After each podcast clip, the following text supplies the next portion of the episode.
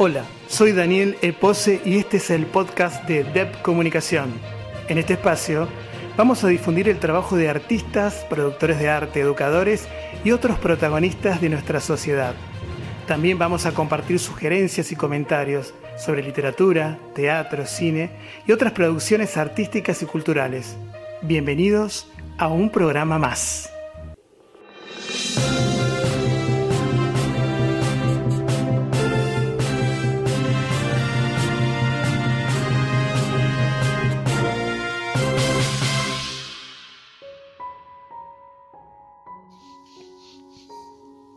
Hola, de nuevo aquí en Dev Comunicación nos encontramos y nos reencontramos. Y quiero para este momento volver a compartir con ustedes un texto de mi libro de Sueños y Azar, de la sección Los Gritos del Mito. El texto se llama El Destino y comienza así. Desde el andén vio acercarse el tren. La locomotora diésel era una fiera rugiendo de rabia y hartazgos. Sus escapes emanaban vapor, humo y aceite quemado. Por un momento le pareció el bufar de un enojo bestial. Arrastraba tres vagones de clase única. Los asientos mostraban como con decoraciones los remiendos negros en la cuerina verde. Enseñó el pasaje al guarda, buscó un asiento libre. Se quedó inmóvil por un instante. Al perderse en las expresiones de los rostros que lo cercaban, lo sintió parte de una fusión que se enmarcaba en diferentes clases de desesperaciones. Creyó palpar la contención que significa a veces volver, de manera repentina, la urgente necesidad de perderse en el camino lo sujetó por el pecho. Quizás para los demás también el regreso no era otra cosa que abrir las heridas. Había una sensación inequívoca en todo lo que lo rodeaba. Su propia situación era el reflejo de un espejo. El dolor de saberse solo le dejaba una gangrena en el alma, donde la alternativa que veía era la amputación de los sueños. Sentado, contempló la línea ininterrumpida de los cerros azulados hacia el oeste. Por un momento se sintió espiado, auscultado, acosado de manera incesante con una pregunta repetida. ¿Para qué volvía? Encontró cada estación detenida en el tiempo, agarradas en una intemporalidad lastimosa. Las únicas variantes en ellas eran la suma de la miseria, con un despliegue de amarillos, rosas y blancos. Menú que los lapayos ofrecían a la vista. Se le llegó a ocurrir por una fracción de segundo que el colorido de esos árboles eran una suerte de parches que la primavera traía para tapar el desgano y la frustración. Sí, tapar y tapiar, murmuró apoyando la cabeza en el vidrio de la ventanilla. Llegó. Su ciudad natal apareció como un sonajero tenaz. Las formas le mostraban giros al ayer. La estación estaba casi desierta. Un guarda, el sonido de la campana, pululaban en una siesta caliente de mediados de septiembre. Aguilares. Pronunciar cada sílaba de ese nombre lo sumergía en la búsqueda de un nuevo descubrimiento.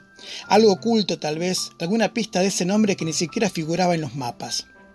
Eso podría haber sido una especie de indicio, de sentido simbólico, donde los olores, las calles, abrieran el acertijo que él veía en cada esquina. Cuando vivía allí, esperaba que todo cambiara. Ahora que volvía, se alegraba de que quizás todo siguiera igual. Caminó. La calle le seguía pareciendo ancha y larga, pavimentada por cuadrados de hormigón y costuras de brea, Nacía en la estación, después desembocaba en una avenida con veredas amplias, llenas de naranjos. La platabanda dividida las dos manos en contrarias al tráfico, de ladrillos pintadas de blanco con su corazón de cantero rectangular, donde la hilera de tarcos desnudaba su perfil lila. Cruzó a paso lento, absorbiendo el banquete de recuerdos que se sucedían en su mente. Las súbitas postales del ayer lo emocionaron. Las migajas de lo que fue la feria se materializaron ante él, el enjambre de moscas se disputaba con los perros, con los mendigos, los restos diezmados de comida. Las sobras de verduras y de fruta formaban montoncitos en los bordes de la vereda. Era un escenario donde el olor golpeaba los ojos y el estómago. Un mareo lleno de vacío se le estacionó en el vientre. Apuró el paso. Por lo que veo nada ha cambiado, vociferó al espantar un moscardón verde que se acercaba en círculos a su cara. Tomó aire, aceleró el cruce de ese tramo de camino, lo, comparó con el después de un campo de batalla. Surgió la casa. Los ladrillos exteriores seguían sin revocar. Las altas carpinterías, los canteros hacinados de geranios, lo trasladaron mentalmente a la lejanía de sus pequeños juegos. Golpeó. La puerta se abrió. En media hoja. Apareció su madre. Seguía teniendo su inmensa sonrisa querendona, salpicada de picardía, con los hoyuelos que se le hacían a cada lado de las comisuras de los labios los ojos redondos por el asombro, pero con la misma serenidad de siempre. No hicieron falta palabras. El abrazo de pecho a pecho, de brazo a brazo, se sucedió en silencio. Había un sabor a distancia vencida, a extrañeza, a felicidad inesperada. La casa por adentro también parecía detenida en el tiempo. Los pisos seguían crujiendo como cuando era niño. Todos los ruidos, todos los olores le daban la bienvenida. La conversación inicial estaba hecha de impresiones, del cambio de clima, de algunos conocidos que ya no estaban, de otros que nacieron, no sabía cómo explicarle que su ausencia era parte de una incursión por el mundo, detrás de un sueño, para ser escritor. El éxito estaba asociado a Buenos Aires. ¿Cómo decirle que se equivocó, que no hubo laureles, pero sí confección de camisas? El único lugar al que llegó fue al pedal eléctrico de una fábrica textil. Por eso le había quedado la vista gastada, consecuencia de las costuras, y ahora también sufría dolores de espalda. ¿Cómo decirle que volvía con las alas cortadas, con el fracaso amordazando el alma? Berta entendió sin preguntar. El oficio de madre le había entrenado lo suficiente. Abrió su amor. Lo tradujo en una mesa tendida para tomar mate. Las mermeladas caseras se saborearon con la nariz, con los ojos, con la memoria. La lengua se le humedeció hasta que su mente le entregó los sabores olvidados. Las palabras volvieron a emerger, pero ahora lentamente, alternado con trozos de pan con grasa, untados de manteca, con dulce de sandía. Dijeron muchas cosas, algunas que venían guardando desde su infancia. La soledad fue el, tema recurrente en la charla. También los abrazos solitarios, las sombras de la adolescencia, el desgarno de la pereza, las alas inflexibles de las justificaciones con sus signos acomodados a sus propios antojos. La necesidad de encontrar el amor que los contuviera fue la conclusión más fuerte. La negación de ella a buscar uno nuevo, a correrse de la apatía por parte de él. Alonso preguntó por su padre, Berta sintió su alma estremecerse. Una noche de julio interrumpieron violentamente en la casa. Se lo llevaron. Lo busqué y mientras mi desesperación crecía también lo hacía mi vientre, donde vos empezabas a despertar a la vida. Pregunté, pero las respuestas se hacían silencio. Solo en pocas ocasiones argumentaron que era terrorista, que quizás quienes lo llevaron fueron ellos mismos. Pero siempre supe que no fue así. Siempre cuestioné, ¿qué clase de terror? Si él solo hablaba de libertad, de justicia, de que pelear juntos nos haría más fuerte, que de esa manera Santa Ana florecería nuevamente. Santa Ana, sí. Generaciones enteras de nuestra familia crecieron a la sombra del ingenio, hasta que la locura y la avaricia de unos cuantos nos sepultaron en el olvido, un olvido lleno de miseria. Tu padre soñaba con ver de nuevo el azúcar brotar de las entrañas de la fábrica. Solo fue una ilusión en la que ya dejó hasta, el hasta la vida. Llegaron a las cuatro menos cuarto, justo cuando el ingenio Aguilares llamaba al siguiente turno a trabajar. La sirena me retumba en la cabeza como un lamento cada vez que me acuerdo. Partieron los colchones para después irse, llevándose a tu padre a la rastra. Me dejaron una brecha en el alma donde aún no cabe otra cosa que una esperanza que se traduce en espera, espera de un posible regreso, de un posible volver, de quien amé y amo, cargando su inmensa sonrisa, que es la misma que vos tenés. Hizo silencio, profundo, largo, silencio de duelo. Alonso entró en lo que había sido su habitación. Los libros acumulados en las repisas seguían improvisando en la biblioteca. Reconoció algunos que había leído en su escuela, otros en los años de la rebeldía. Los anaqueles se descolgaban con el peso de la sapiencia, del polvo. Pensó en tomar alguno, pero cambió de opinión. Decidió salir rápidamente. Debía tomar aire fresco. Tantos recuerdos abrumaban. Cuando sintió que el alivio invadía su cuerpo, estaba en medio del patio, parado sobre sus inmensos baldosones ocres, opacos, gastados por el paso del tiempo y de las escobas. Estático, miró los canteros. Los jazmines se atiborraban de flores blancas. El jardín apestaba de margaritas. Cortó una. La deshojó mientras repetía, ¿me quiere o no me quiere? ¿Me querrán o no me querrán? Algún día. Caminó nuevamente hacia su habitación dejando un sendero de pétalos blancos. Recostado sobre su cama pensó en Santa Ana, ese lugar de donde provenían las historias que alimentaron su niñez. Todavía en ciertos momentos creía escuchar a su abuelo cuando en las noches de luna llena decía que veía al familiar vagando por las calles, arrastrando su larga cadena. Ahí los perros lloraban, las sombras y el frío del invierno parecían extenderse. El anciano refugiado con él, afirmado de rodillas alrededor del brasero, anunciaba casi en un susurro. Ahí anda, el diablo hecho perro. Pero Santa Ana era un sitio que nunca conoció. Cuando nació, su familia hacía varias décadas que se había mudado. Creció aquí, en este pueblo, donde el viento soplaba en las casas como un vendaval de suposiciones. ¿Será porque Santa Ana está cerca Será porque esa cercanía le otorgó a Aguilares la noción de que la única salida era la invención de mitologías diarias que se elaboraban en las siestas entre mates. La tentación de ir y conocer Santa Ana era algo que le carcomía los pensamientos. Los chismes que venían desde ahí alimentaban la leyenda. Ese lugar era el mismo donde las sombras de los árboles extranjeros, la hechicería oculta, dejaban la huella marcada en su sueño. Pero toda intención quedaba trunca por el miedo, que siempre tenía flor de piel un miedo que le astillaba los dientes.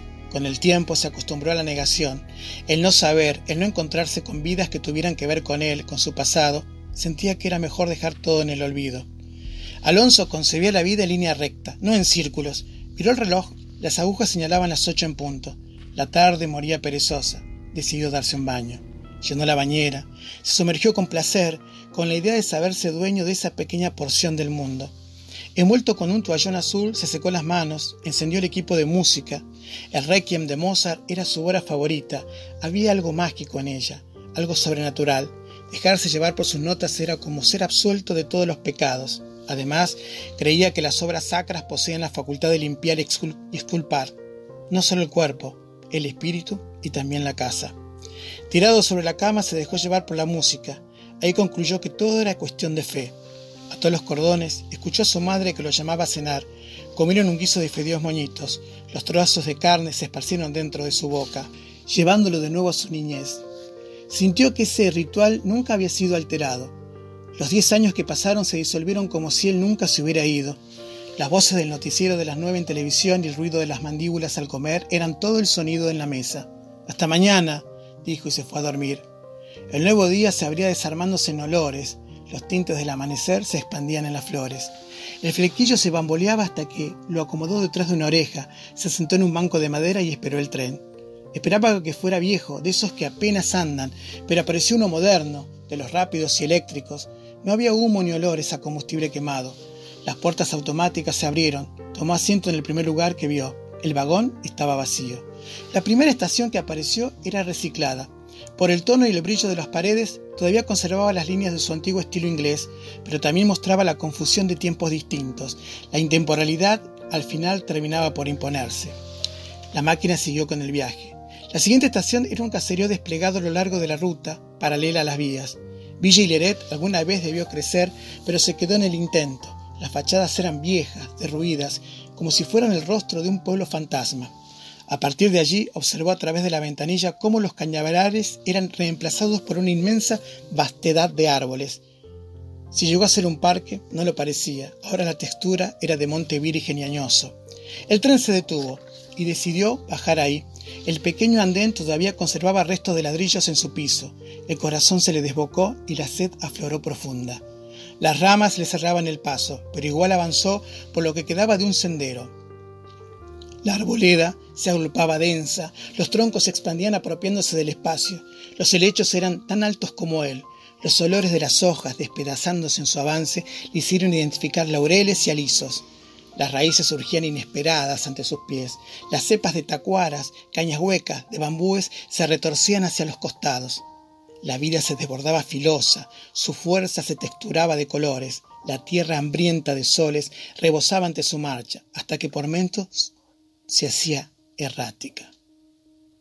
Hojarasca, mantillo, ramas secas se sembraban bajo las sombras. A 300 metros se encontró una hilera de palmeras y robles, a veces ininterrumpida por, por algún árbol enorme. De ahí, en más, pareció un caminito estrecho con cuerpo de piedra, deshecho y despojado. Al final logró ver la casa de estilo francés campestre. Galerías anchas de un lado intactas, pero del otro una inmensa cepa de cañas irrumpía violentamente como si hubieran sido sembradas sobre los mosaicos ajedrezados. Toda limpia, desolada, la pintura impecable. Abrió las puertas y entró. La sala era monumental. No había muebles, pero los cristales de las ventanas todavía estaban enteros. La luz se filtraba brillante, proyectándose sobre los pisos. La pureza de las paredes desnudas, solo vestida por dos espejos, le dio escalofríos. Siguió caminando hasta que vio el hogar de mármol. Miró hacia arriba y encontró el retrato. Fue un golpe. La mujer que en él aparecía poseía una de esas bellezas mágicas, austera, sobria pero ostentosa. El rodete que coronaba su cabeza esculpido en detalle, el vestido de terciopelo rojo con su largo escote dejaba que los pechos se insinuaran. La textura del vestido parecía una continuación de la piel, los ojos serenos, azules, pero tristes. La boca con destreza cincelada, los labios sensuales, carnosos, tímidos decían, bébeme. La contempló con nostalgia, con la boca amarga, por una avalancha de insatisfacciones. El cuadro era la suma de los detalles que soñaba en la mujer ideal para él. Tal vez la hubiera amado hasta los huesos, si hubieran coincidido en el tiempo. La pintura parecía desprenderse y llenar el vacío de la sala. Se perdió absorto en el retrato. La voz vino de atrás. Lo asustó. Es una buena obra. Dio la vuelta pálido, conteniendo la respiración. Ahí estaba de frente la mujer del cuadro, con el mismo vestido, de cuerpo entero. Su figura era aún más hermosa que en la pintura. Ella sonrió, extendió la mano. María Luisa Hileret, Alonso Pérez, con los ojos redondos de asombro, tartamudo, agregó, pero usted está muerta. Sí, en verdad, soy un fantasma, pero en los sueños todo es posible, todo es intemporal, todo existe y deja de existir, los ciclos son antojadizos y caprichosos, las vidas son pasajes de un laberinto en un continuo espiral. Alonso apretó sus manos, estaban mojadas, sudadas, suspiró con profundidad y dejó de temer. Los instantes se sucedieron con una invasión de confianza. Sentía conocerlas desde toda la vida. Ella lo tomó de la mano, lo llevó hacia su otra habitación, se sentaron y tomaron té. Dejó de pensar y se dejó llevar el resto del día por anécdotas, por fragmentos de literatura, por miedos. María Luisa reveló cada secreto, cada historia. Recorrieron los paseos, los olvidados túneles, rieron con los arroyos celosos, con las inesperadas barrancas. Volvieron a la casa, entraron. Allí Alonso escuchó las campanadas de la iglesia, miró el reloj, eran las seis de la tarde. Debía regresar. La miró a los ojos húmedos y sin emitir una palabra la abrazó en un acto de despedida. María Luisa lo acompañó en silencio hasta la salida que daba hacia el otro lado de la casa. La puerta se abrió y ahí ella le dijo desde el umbral, escribe sobre Santa Ana, escribe sobre esta tierra que mientras conozcan su historia vivirá y viviré. Tras de él sintió la puerta cerrarse. Una carga de angustia se concentró en su pecho. La calle estaba cubierta de flores rosas de los lapachos. Caminó una cuadra y salió directamente frente al ingenio. Una hilera de automóviles emergió estacionados ante él, todos modelos 1920. Los asientos brillosos se encendían con los últimos rayos del sol de la tarde. Instintivamente se detuvo al costado de uno rojo. Un llavero cayó de su bolsillo izquierdo. Su ropa dejó de ser la que traía para convertirse en un pantalón y chaqueta de franela ocre. Se secó el sudor de la frente y ahí sintió las antiparras como una vincha. Encendió el motor. Fue veloz al desplazarse. Por un segundo se preocupó, pero después se dijo que solo era un sueño, en, en donde todo era posible. Apretó el acelerador a fondo. Vio por el espejo retrovisor cómo dejaba atrás una ventana y una densa estela de polvo. Abrió los ojos. Vio la mañana arrojarse a través de la ventana, casi simultáneamente con los gritos de su madre llamándolo a desayunar. Lavó su cara, en pijama se sentó a la mesa, bebió café y después, en forma desesperada, buscó papel y lápiz e inició la tarea de escribir. Al cabo de dos días, con sus noches tenía la cantidad de diez relatos terminados sobre Santa Ana y el último aún sin final. Recurrió a la transmisión oral de los viejos, a los recuerdos de lo que le contaron en su infancia. algunos libros de estos sacó datos, nombres históricos y fechas.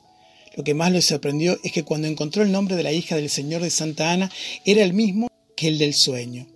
La imagen de un viejo de aguerrotipo le confirmó lo mismo, sin lugar a dudas, había sido ella con quien soñó. Lo inundó un éxtasis abrumador. La noche llegó anónima. Para él, entonces releyó cada párrafo. Sentía que este trabajo era su ofrenda a su origen. Necesitaba saber más, palpar los olores, el gusto, el color. Necesitaba estar seguro de haber descifrado el mensaje. La mañana del tercer día, que esperó que el sueño se repitiera, se decidió por primera vez conocer Santa Ana. Necesitaba encontrarse con las imágenes de verdad, compararlas, estrujarlas con la mirada. Tal vez podría haber otros significados, otros sentidos que lo aliviaran de esa forma de insomnio que le producía la ansiedad que estaba viviendo. Abandonó los titubeos, acomodó la mochila con las ganas revueltas hasta en los ojos. Llegó a la estación. En el viaje se sucedieron los eventos como lo había soñado, nada más que ahora los detalles eran más densos, poseían un espesor que alimentaba la retina de formas extrañas. Solo al final, cuando se marchaba, en el abrazo a María Luisa decidió que no regresaría. Berta escuchó el golpe en la puerta de la calle. Ya va, ya va. Paciencia. La abrió. El policía tenía el rostro sudoroso. Movía las manos como si quisiera levantar vuelo sin ser visto. Sobre la calzada, el patrullero. Ambos parecían cuervos con las alas encogidas. El policía preguntó, ¿Es usted la señora Berta Pérez? Sí, soy yo. Le comunico la triste noticia del deceso de su hijo en un accidente ferroviario. Lo único que pudimos rescatar de él fue esto. Le entregó un cuaderno de tapas grises que en letras decía Los gritos del mito. Once relatos cortos. Berta cerró la puerta, abrazó el cuaderno, lanzó el alarido. Muchas gracias.